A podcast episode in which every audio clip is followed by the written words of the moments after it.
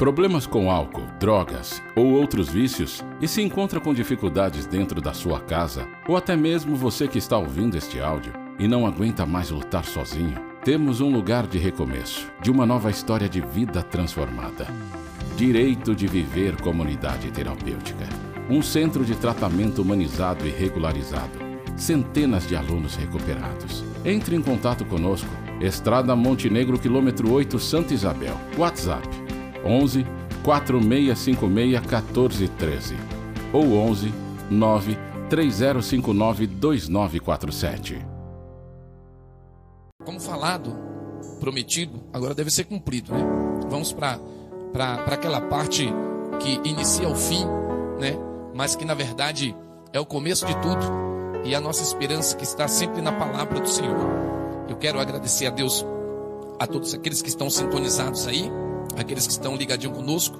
É momento de trazer a palavra do Senhor e aqueles que nos ouvem aqui, nós estamos aí sintonizados no Brasil, né? Canadá, Vietnã, Estados Unidos, Portugal, Taiwan, é, Albânia, México, Polônia e também Costa Rica. Você vê que ontem nós tínhamos alguns países e hoje nós temos outros países, né?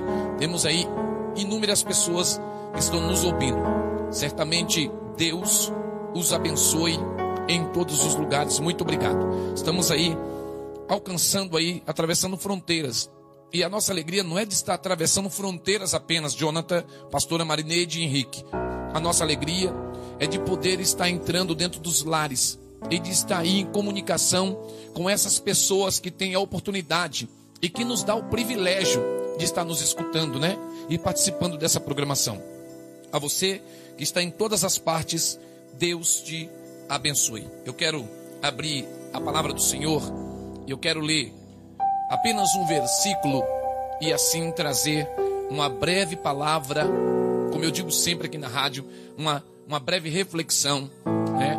E que Deus possa falar ao teu coração, amém? Que Deus venha falar ao teu coração, em nome de Jesus. Segura de novo, Jonathan, por favor. Louvado seja o nome do eterno Deus. A palavra encontra-se no evangelho que escreveu Lucas, capítulo de número 10, e o verso primeiro apenas. Amém? Você que encontrou, você que vai aí, está com a Bíblia na mão, eu não quero apenas que você me escute, mas é necessário que você também leia, tá certo? Afinal de contas, você está em um culto aí, ok? Então vamos para a leitura em nome de Jesus. Evangelho que escreveu Lucas, capítulo de número 10 e o versículo de número 1. Vamos ver, que diz assim: E depois disso, designou o Senhor ainda outros setenta e mandou-os adiante da sua face de dois em dois, a todas as cidades e lugares onde ele havia de ir. Amém? Feito essa leitura, Jonathan, nós estamos gravando, estamos, né? Não, em nome de Jesus Cristo. Louvado seja o nome do eterno Deus. Nós temos as oportunidades e não podemos deixar elas passar, não é? Temos as grandes oportunidades de estarmos agora fazendo o melhor para Deus. Eu quero trazer na noite de hoje essa reflexão ao nosso coração para esse momento que nós estamos enfrentando e vivendo. E eu tenho certeza que Deus falará grandemente ao teu coração e espero, né, que eu tenha a capacidade e a suficiência de receber aquilo que Deus está dando e poder processar e passar para você. Eu reconheço que nada tenho e nada sou. Reconheço que é impossível para mim, como homem, extrair da palavra do Senhor tudo aquilo em que nela está contida. Mas eu sei que, mesmo na minha incapacidade, então entra a capacidade do nosso Deus Todo-Poderoso de fazer a Sua palavra se cumprir, não pela minha capacidade ou força, não pela minha condição ou conhecimento, mas pelo poder da glória manifestadora do nosso Deus em cada um de nós.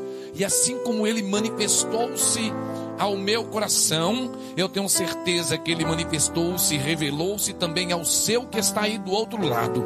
E que este tema possa abranger toda a sua vida, te trazendo alegria, te trazendo novidade de vidas, em nome de Jesus. E que possa trazer boas novas. E eu tenho certeza que o dia de amanhã, boas novas chegará. E que esse tempo irá passar e nós iremos sorrir e se alegrar na presença do Senhor. Pois bem, eu quero falar hoje a respeito do chamado. No evangelho que escreveu Lucas, capítulo 10, ao discorrer de toda essa temática do capítulo, onde Jesus inicia no primeiro versículo dizendo que chamou o Senhor e designou, ou seja, ordenou, mandou 70, outros 70 para que fosse a todas as cidades e lugares aonde ele haveria de passar. E todo ou uma grande parte desse capítulo, pastora, abrange uma pregação e um ensinamento de Jesus Cristo para esses discípulos.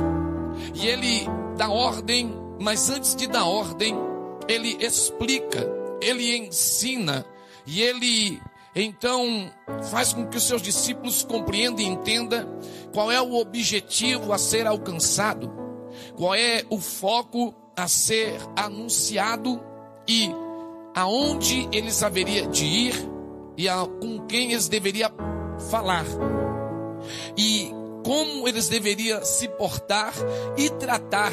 E Jesus, sabendo de tudo, ele sabe de que aqueles em que ele separou e chamou, e que ele os explicou qual era o objetivo, ele também os preparou, dizendo: aonde vocês estiverem, se porventura algum lugar, porque ele já sabia, os rejeitares, se porventura os enxotares, chacoalhai os pés, e aonde vocês saudarem com a paz, e estes não responderem ou não aceitarem, não se preocupeis, porque a paz que vós tem está dando voltará para vós.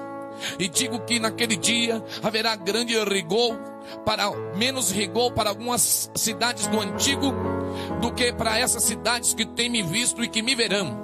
E eu, e eu imagino, pastor, aqui que quando Jesus dá ordem aos discípulos dizendo para que eles vão a essas cidades e passem nesses lugares onde ele haveria de passar, e que ele está dizendo: em muitos lugares vocês serão rejeitados, em muitos lugares vocês serão perseguidos.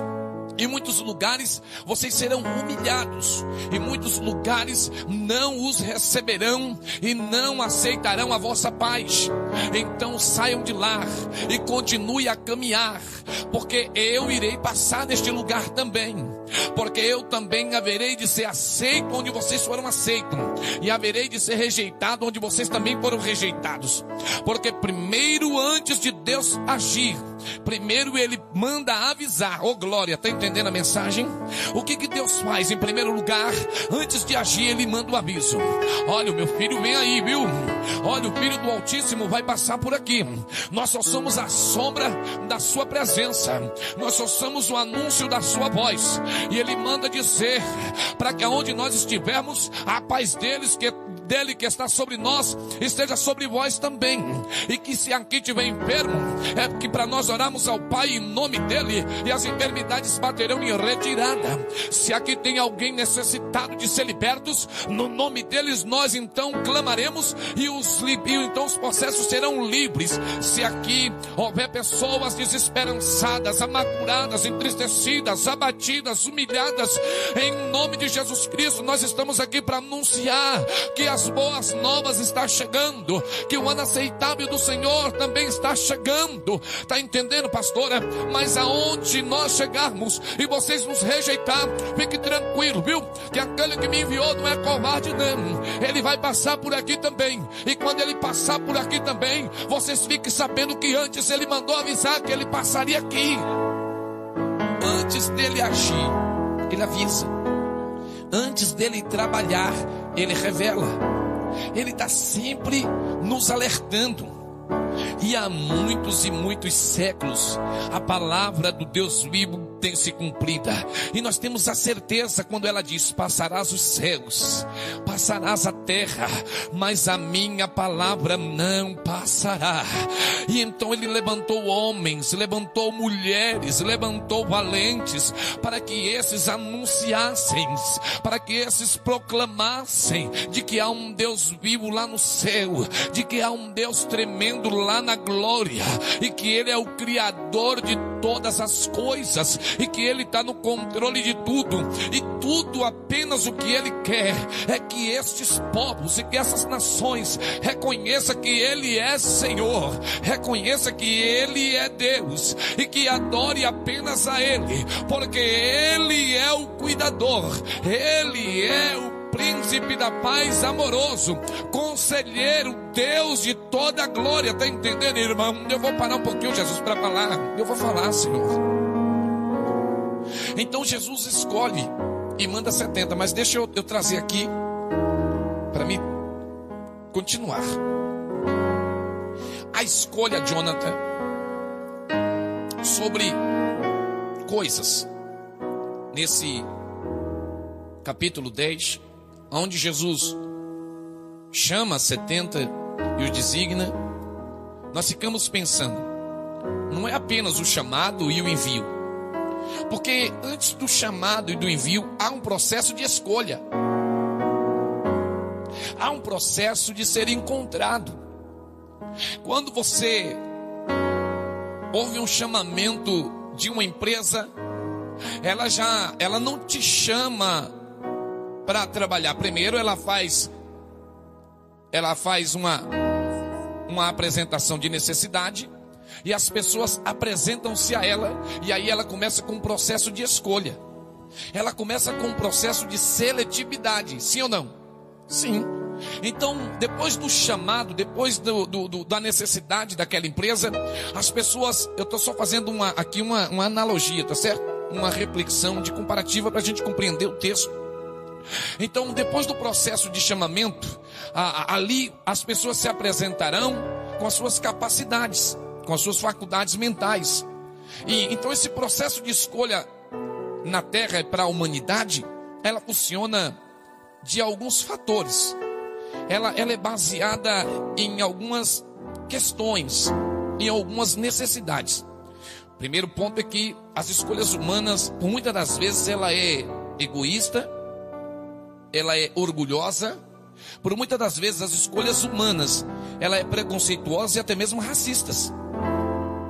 Tem pessoas que ela tem capacidade, que ela tem conhecimento, mas por conta da onde ela mora, por conta da condição social ou da roupa que ela esteja vestida ou da cor da pele, às vezes ela é rejeitada nessa escolha.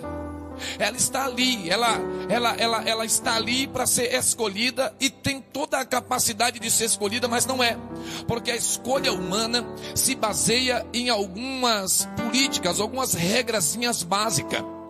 E graças a Deus que com o tempo nós parece que temos visto que isso muda para melhor e depois a gente ouve algumas coisas que nos entristecem dizendo: a humanidade nunca evoluirá para melhor. A única maneira que pode fazer a humanidade se evoluir para melhor é ela encontrar-se na presença do Senhor, aceitar o profundo e digno amor dele. Então, esse processo de ser escolhido é um processo que nós olhamos por uma ótica, né? Como eu disse e repito, escolhemos pela capacidade, escolhemos pela inteligência, escolhemos pela sabedoria, escolhemos pela forma de falar, de andar, de vestir, pela aparência. Nós escolhemos assim, e o mundo escolhe assim. Quando a empresa chama, ela faz um chamamento e um ajuntamento para uma seleção, e depois desse chamamento, ela vai fazer a escolha dos melhores. Ela vai pegar os mais capacitados, o mais entendido, os mais os mais experientes, os mais bem postos, os que sabem falar mais. Não é verdade? As escolhas do mundo é assim. E depois então que ela faz a sua seletividade, a sua escolha, aí então ela faz o enviamento. Primeiro ela prepara e depois ela envia. Agora, a escolha do Senhor não é assim, pastora. Porque a escolha do Senhor, ela não se baseia com a escolha do homem. Porque Deus não vê como o homem vê. O homem escolhe segundo a capacidade do outro. Deus escolhe segundo a sua necessidade, não a de Deus, mas a do próprio homem. Enquanto nós, como pessoas, como humanidade, escolhemos os melhores, Deus escolhe os necessitados. Deus escolhe os carentes. Por que, pastor, o senhor está dizendo isso? Deixa eu explicar para você. Eu estou dizendo isso porque Jesus disse assim: ó, Eu não vim para os sãos, eu vim para os enfermos. Eu não vim para os santos, eu vim para os pecadores. Eu não vim para os salvos, eu vim para os perdidos. Eu vim para aqueles que estão abatidos, entristecidos e amargurados. Eu vim trazer luz para aqueles que estão nas trevas. Eu vim trazer perdão para aqueles que estão totalmente massacrados por uma condenação de Satanás. Vocês escolhem de acordo com o que vocês veem com seus olhos. Eu escolho segundo a capacidade da necessidade de cada um. Eu escolho aquele que sofre mais, aquele que chora mais, aquele que geme mais, aquele que entristece mais aquele que está lá esquecido, abandonado, é assim que Jesus está escolhendo. E aqui, pastor, eu vejo Jesus fazendo uma escolha de homens indoutos. E eu quero fazer a leitura, porque estamos aqui, a mensagem está sendo gravada, glória a Deus por isso. Abra em Coríntios, abra em Coríntios, abra em Coríntios capítulo 1, versículo 26, não, versículo 27 e 28. 1 Coríntios capítulo 1, verso 27 e verso 28, que diz assim: Escute bem como é que diz. Mas Deus escolheu as coisas loucas deste mundo para confundir as sábias. E Deus escolheu as coisas fracas deste mundo para confundir as fortes. 28. E Deus escolheu as coisas vis e desprezíveis. E, a, e Deus escolheu as coisas as coisas deste mundo e as desprezíveis. Eu vou ler de novo 28. E Deus escolheu as, as coisas vis deste mundo, e as desprezíveis, e as que não são, para aniquilar as que são, para que nenhuma carne se glorie perante Ele. Os homens escolhem aqueles capacitados e depois gloria-se um com o outro, dizendo que eles venceram, que eles alcançaram, que eles conquistaram, com a força do próprio braço, com a força da própria inteligência, com a força do próprio conhecimento. Mas quando o homem em si mesmo se arroganta e vence, e conquista e alcança, essas conquistas, esses alcances, essas vitórias, tem tempo, é assim como ela começou, tem um período que elas vai terminar. Essa alegria é momentânea, é passageira, essa vitória logo mais será esquecida com uma derrota derrota que vem logo ali. Mas Deus escolhe aqueles que não têm capacidade. Deus escolhe aqueles que não têm força. Deus escolhe aqueles que o mundo desprezou, que o mundo esqueceu, que o mundo abandonou. E Deus está dizendo: Eu vou te arrancar do pó, eu vou te arrancar do monturo, eu vou te arrancar dessa condição e vou colocar de você de pé, sentado aos príncipes. E quando todos olharem para você, verão que a sua vitória não é momentânea, não é passageira, não. A sua vitória é perpétua, é eterna diante da presença do seu Deus. E esses, quando saem do lamaçal do pecado, quando saem da sua escravidão, quando saem dessas cadeias, e são livres, libertos, encontrados pelo amor de Deus, e eles começam a vencer. Sabe para onde eles olham, pastora? Não é para o homem, não é para a mulher, eles não olham para a circunstância, a situação, não. Eles sabem de onde veio o socorro, eles sabem de onde veio essa força, eles sabem de onde veio essa vitória. Então eles olham para o alto, erguem as suas mãos e começam a dizer glória, começa a dizer aleluia, louvado seja o nome do Senhor. Ele não engrandece o homem, ele não engrandece a mulher, ele não olha nem para ele mesmo, ele vira o espelho de costa, porque o que ele quer é olhar para cima e enxergar a face de Deus e dizer: Louvado para sempre seja o nosso Deus Altíssimo, o Salvador dos céus e da terra, o Todo-Poderoso. Xalavassaracanarai. Oh glória. Aleluia. O Tinha dois, aleluia. Louvado seja o nome do Deus Todo-Poderoso. Nós vemos aqui Jesus então enviando os 70, mas antes ele fez a escolha. Eu vou fazer a aplicação já já dessa palavra. Quando Jesus faz a escolha, eu imagino Jesus passando naquelas cidades, em todas aquelas circunvizinhanças, as beiras mares, que a Bíblia diz que a grande maioria dos seus discípulos e dos seus apóstolos eram pescadores. E eu imagino Jesus passando ali, Jonathan, pastora Marineide Henrique, e ele olhando a Pedro. Pedro que, segundo as escrituras, por uma compreensão de hermenêutica e exegese, nós podemos compreender que ele era um homem enérgico. Ele era um homem de poucas palavras, de atitude rápida, sanguíneo. eu imagino, nós temos tempo suficiente, suficientíssimo, fique tranquilo. Imagino Pedro ali enérgico, um cara sanguíneo, e Jesus passando por ali e olhando para Pedro, com todos os seus defeitos, tá entendendo? Olhando para Pedro com todas as suas desqualidades.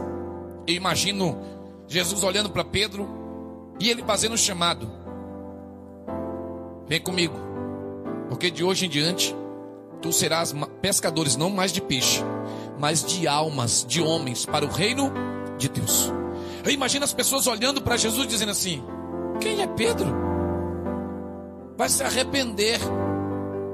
Pedro é um homem ignorante. Pedro é um homem sanguíneo. Ele não pensa para agir. Ninguém quer ficar perto de Pedro. Ninguém quer conversar com Pedro. Ninguém gosta de falar com Pedro, porque com Pedro não tem muita conversa. Com Pedro tudo é do jeito dele. Jesus, dentro do seu coração, entendendo que todo mundo jamais deixaria, escolheria Pedro, eu imagino ele dizendo: Mas eu sou Orives. Eu sou aquele que lapido as pedras. Eu sou aquele que purifica o ouro. Eu sou aquele que dou forma às coisas. Eu sou aquele que trago vida ao morto. Eu sou aquele que trago existência àquilo que não existe. Tá entendendo? Eu vou dar uma aplicação aqui agora. Ei, meu irmão, se você está me ouvindo aí do outro lado, você, homem, mulher, família que está aí agora nos ouvindo, talvez para o mundo você não seja nada, não vala nada, eles não queiram nada com você. Mas Deus escolheu você. Ele fez o processo de seletividade onde ele passou. Havia pessoas com mais gabarito, havia pessoas inteligentes, havia pessoas com aparências mais belas que a minha e a sua. Havia havia pessoas com mais conhecimento que eu e você. Há pessoas com mais eloquência, com mais viajado, mais viajado, com mais experiência. Tá entendendo, Jonathan? E talvez o mundo olhe para você e diga: você não é nada, não vai chegar em lugar nenhum.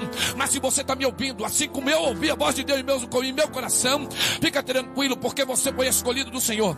Ele olhou para todos os capacitados, e mas quando ele olhou, virou o seu olhar para nos ver, ele disse assim: Essas aí é as coisas loucas desse mundo, essas aí é as coisas fracas desse mundo, essas aí são as desprezíveis, essas aí são as que não são mas eu trarei a existência, os levantarei e mostrarei para o mundo a minha salvação por intermédio dele. Você não entendeu ainda? Você é aquele rejeitado que Deus escolheu para mostrar para o mundo quem você é e quem ele é em sua vida. Oh, aleluia. Agora observe. O Senhor então te escolheu. E quando ele escolhe, ele chama, pastor.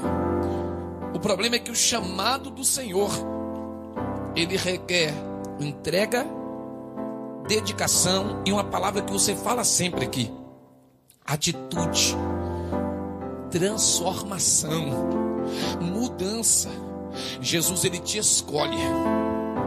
E ele não vai arrancar os teus defeitos, mas ele vai mostrar os teus defeitos para você mesmo arrancar ele de você. Jesus ele não vai entrar e invadir a tua vida, o teu sentimento e mudar ela. Não, não vai mas Ele vai te mostrar que os caminhos que você tomou e está tomando na sua vida, se continuar com eles, esses caminhos é mal, é ruim. Por isso Ele disse: largo e espaçoso é o caminho e a porta que conduz o homem para perdição, mas apertado e estreito é o caminho e a porta que conduz para vida. Aquele que caminhar este caminho estreito e passar pela porta apertada, ele disse: do outro lado encontrareis alegria, vida e também pastagem, porque eu sou o bom pastor. Aleluia. Eu fico imaginando, Jonathan, as escolhas que Jesus fez desde a criação dos séculos, Henrique, minha esposa, pastora Marineide. Eu fico imaginando, e agora vai vindo a memória e também a revelação pelo conhecimento do que está escrito. Eu imagino as escolhas de Deus e vejo a minha vida diante do Senhor agora.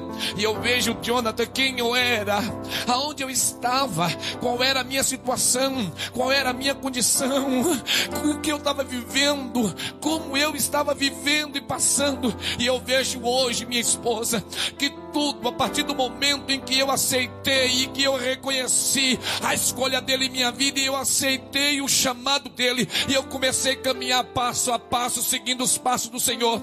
Eu comecei a ver as suas atitudes, o que ele espera, o que ele quer, o caminho, a direção que ele nos mostra. Eu comecei a ser lapidado e entendi que isso doía, mas era necessário. Eu entendi que isso é, era difícil, mas era o que eu precisava. Eu entendi que a escolha dele era muito melhor para mim do que as minhas próprias escolhas. Então eu passo para olhar as escrituras e entender que ele não fez isso comigo apenas, não. Mas eu olho nas escrituras de Gênesis e Apocalipse, eu posso ver ele fazendo essas mesmas coisas com todos os grandes personagens, com homens que tiveram um testemunho de ver Deus face a face. Eu fico imaginando minha esposa e meninos de Jesus, o Deus Todo-Poderoso, no momento do dilúvio lá, no capítulo 6 de Gênesis, olhando para a terra e ninguém era capaz, mas ele encontra em Noé. Quem era Noé? Talvez Noé não era ninguém, talvez Noé não fosse ninguém, até o momento em que Deus o encontrou. Talvez Noé era exatamente aquele que o mundo ao qual ele vivia o rejeitava e o rejeitava tanto, segundo as Escrituras, que ninguém creu quando Noé falou, ninguém acreditou quando Noé falou, Henrique, ninguém acreditou no que Noé dizia, mesmo Noé dizendo: Deus me mandou construir uma arca, a água vai cair do céu, porque Deus falou meu coração. Quem deu crédito a Noé? Ninguém. Então quem era Noé para o mundo? Ninguém. Mas quem era Noé para Deus? Está entendendo isso? A escolha de Deus? Deus escolhe escolhe aquele que o mundo rejeita. Eu fico imaginando minha esposa, lembrança do que está escrito, Henrique, Jonathan de Jesus. Eu imagino Jesus, Deus indo lá, desde o capítulo 11 do Gênesis, fazendo Terá, o pai de Abraão, sair de um dos caldeus. E no capítulo Deus, 12, Deus iria falar com Abraão. Quem é Abraão? Um idólatra. Quem imaginaria que um homem construtor de imagem, Deus escolheria para si? Um homem da idolatria e que seria chamado amigo de Deus. E Noé, o pai da justiça justiça, que por meio dele veio a justiça do Senhor. E Abraão, por essa escolha, tornou-se o amigo pessoal de Deus. Eu vou pular muitos outros testemunhos da escolha de Deus que não está escrito aqui, mas Deus coloca em meu coração, Henrique. Eu fico imaginando Samuel, que Deus escolheu desde o ventre da sua mãe, Jeremias, Isaías, Ezequiel. Eu fico imaginando Davi, eu fico imaginando Salomão, eu fico imaginando Daniel, eu fico imaginando Elias, Eliseu, Natan, Natanael. Eu fico imaginando Sadraque, Mesaque, Abednego, que rejeitou adorar a estátua de Nabucodonosor. Antes preferiu ser jogado na cova ou na fornalha de fogo ardente. Deus não erra na escolha. O mundo te rejeita porque não vê em você capacidade nenhuma. O mundo nos rejeita porque não vê em nós aparência nenhuma. O mundo nos humilha e nos abandona porque não nos vê no padrão do mundo. Mas Deus olha lá de cima para o meio, para o seu coração e diz assim: Mas esse aí tem padrão do céu, esse aí tem padrão de glória, esse aí tem padrão de eternidade, porque nele eu vejo fidelidade, nele eu vejo perseverança, nele eu vejo luta, nele eu vejo batalha e não vejo um covarde, não. Nele eu vejo alguém que reconhece e que lá na frente continuará me adorando, porque ele não me adora por vista, esses me adoram por fé. A escolha de Deus não é baseada na escolha do mundo, a escolha de Deus é baseada no que ele vê da necessidade do seu coração. Ele olha para dentro de nós e vê a nossa necessidade, porque pela necessidade vem o reconhecimento, pela necessidade vem a entrega de reconhecer que somente por Ele e somente nele está todas as coisas. Eu imagino os irmãos de José que o espancou, jogou na cova e depois vendeu. Mas Deus já tinha dado sinal que esse rejeitado dentro da sua própria casa era exatamente quem Deus havia escolhido. Hã? Depois nós vemos Moisés fugir para o deserto, depois de ser príncipe, de ser guerreiro, de ser vitorioso. Não seria fácil Deus escolher Moisés lá no palácio de Faraó? Olha para mim, meu irmão, aqui. Não seria fácil Deus ter escolhido Moisés dentro do palácio de Faraó, criar uma revolta, dominar o Egito e fazer com que o seu povo, que já era maior do que os egípcios, governar aquele país? Não seria melhor assim? A nossa ótica humana não seria assim? Era assim, não é? Mas o que, que Deus fez? Não, não, não. Se eu trazer vitória por aqui, esse povo nunca sai daqui e jamais eles irão para onde eu quero que eles vá. Tá entendendo? Tem situações que Deus permite para que a gente seja lapidado pelos processos da sua escolha, para que nós façamos exatamente o que Ele quer e que nós caminhemos exatamente por onde Ele quer que nós caminhemos, para que nós cheguemos exatamente onde Ele quer que nós cheguemos, na terra prometida, na Nova Jerusalém, naquela que vem ataviada lá do céu, tá entendendo não? Aí Deus pega Moisés, faz ele fugir para o deserto e lá no deserto ele vai tratando.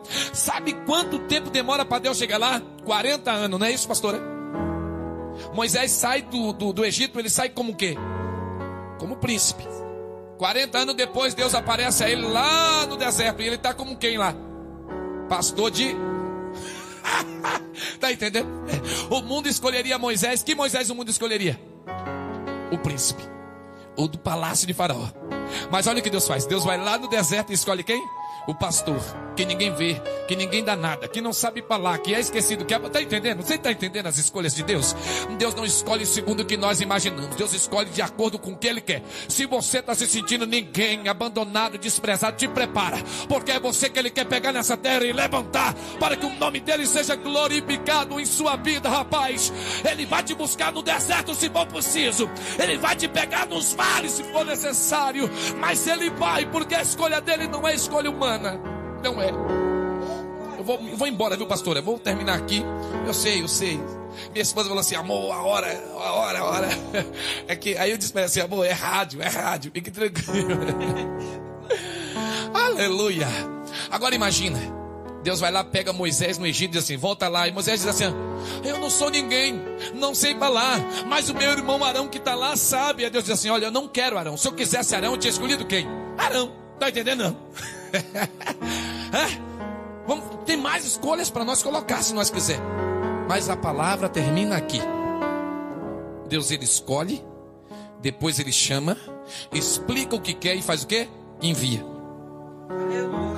Oh, você não entendeu ainda não. Ei, meu irmão, Deus te escolheu. E Deus te escolheu no momento em que ninguém te queria. Deus te escolheu no meio de gente maior que você, de gente que se acha melhor que você, de gente que se acha mais preparado que você. Mas não tem problema não, que Deus não quer preparado, arrogante, prepotente, orgulhoso não. Deus quer necessitados, Deus quer aqueles que precisam de fato dele, que vai reconhecer lá na frente que ele é Deus. Tá entendendo isso? Eu tenho que parar por aqui, não é? Mas eu tenho que falar de Pedro para terminar. Jesus morre, ressuscita para acabar, né? Para acabar.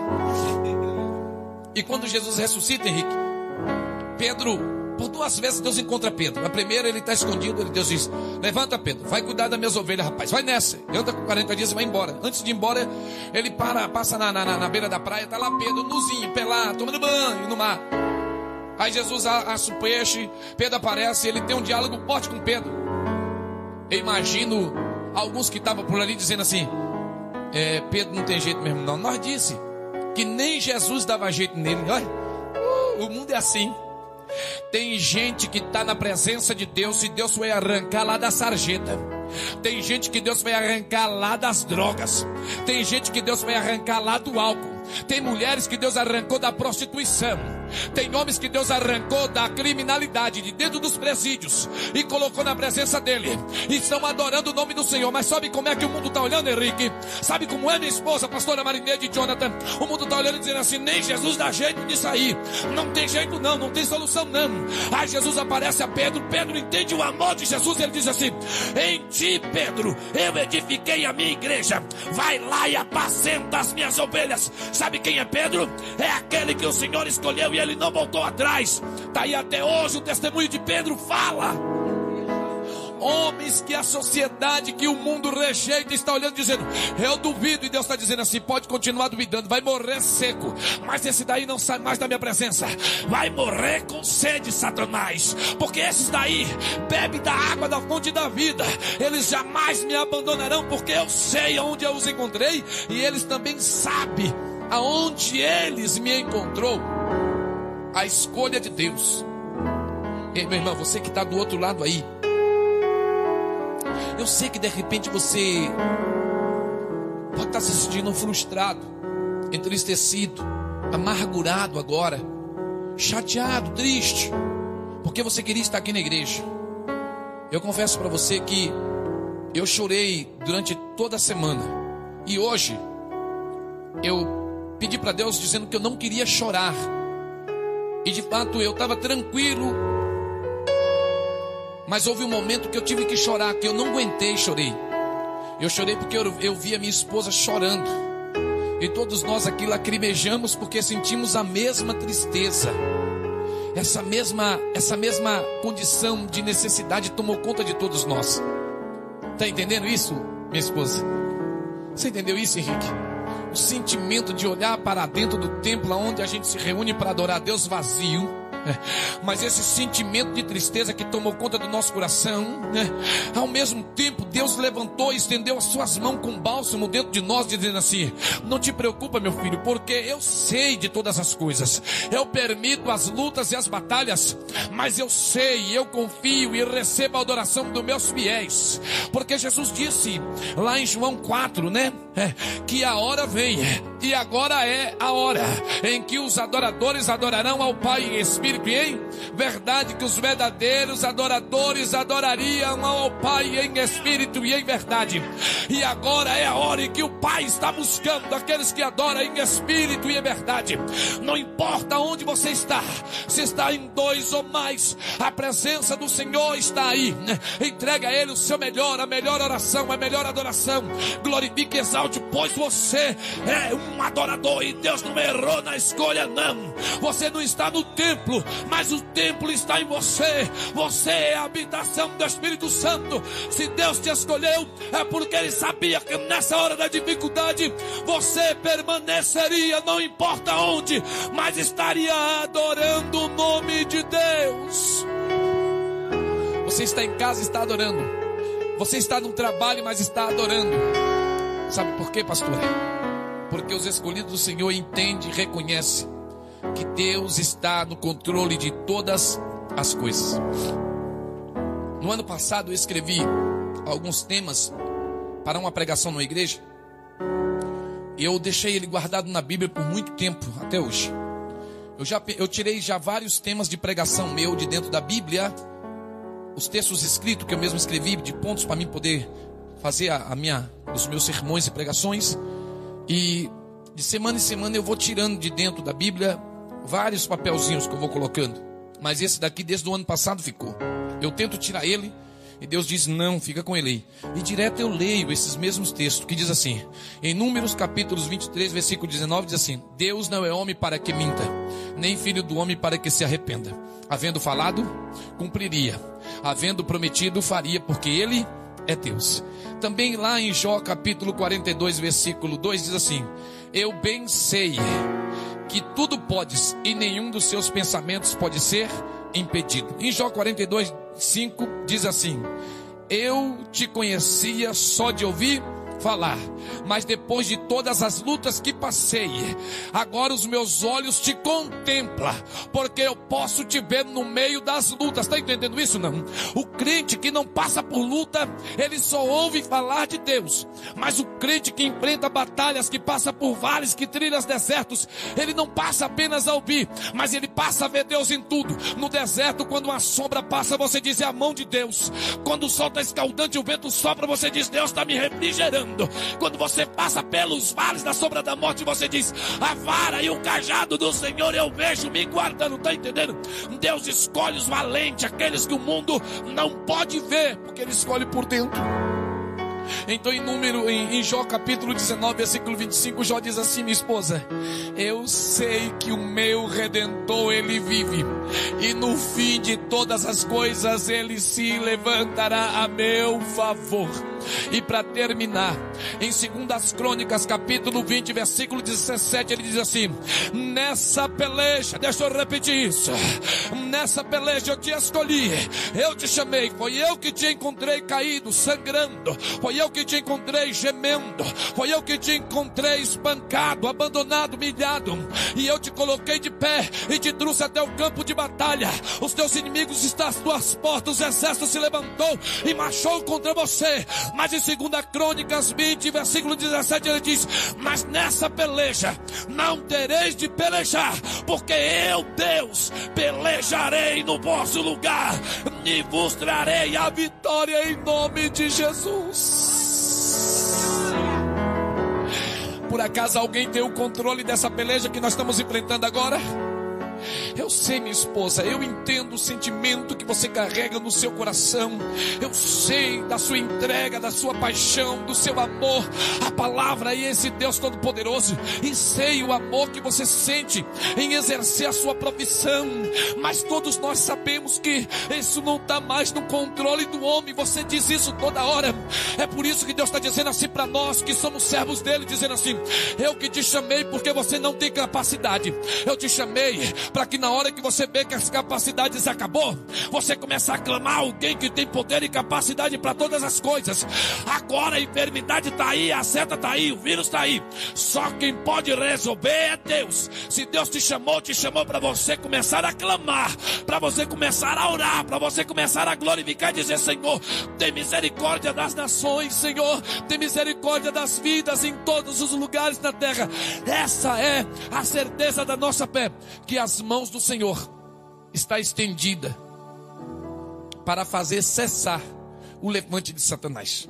Então em Crônicas, 2 Crônicas 20, 17 diz: Nessa peleja não tereis de pelejar, porque Deus pelejará por vós.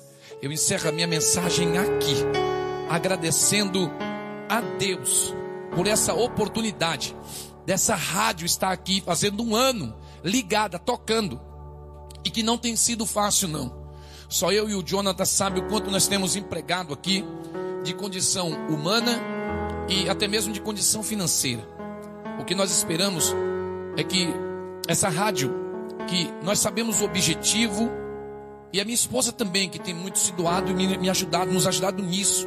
É pessoal, isso aqui é um projeto pessoal que nós estamos, é, trouxemos a existência para essa igreja e Deus foi quem nos deu isso. Então, nesse momento, nós nos agradecemos muito a Deus por agora você está aí participando conosco.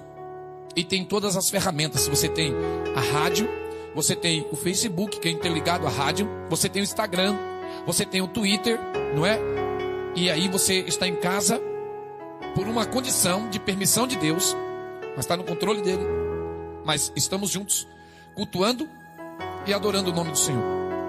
Nós não sabemos até quando vai, sabemos assim que vai até o mês que vem agora, até o dia 15, dia 12, a proibição. E aí, gostou desse conteúdo? Para continuar assistindo até o final, torne-se assinante do Clube de Membros e tenha acesso ao conteúdo completo. Acesse agora o link na descrição e ative a assinatura.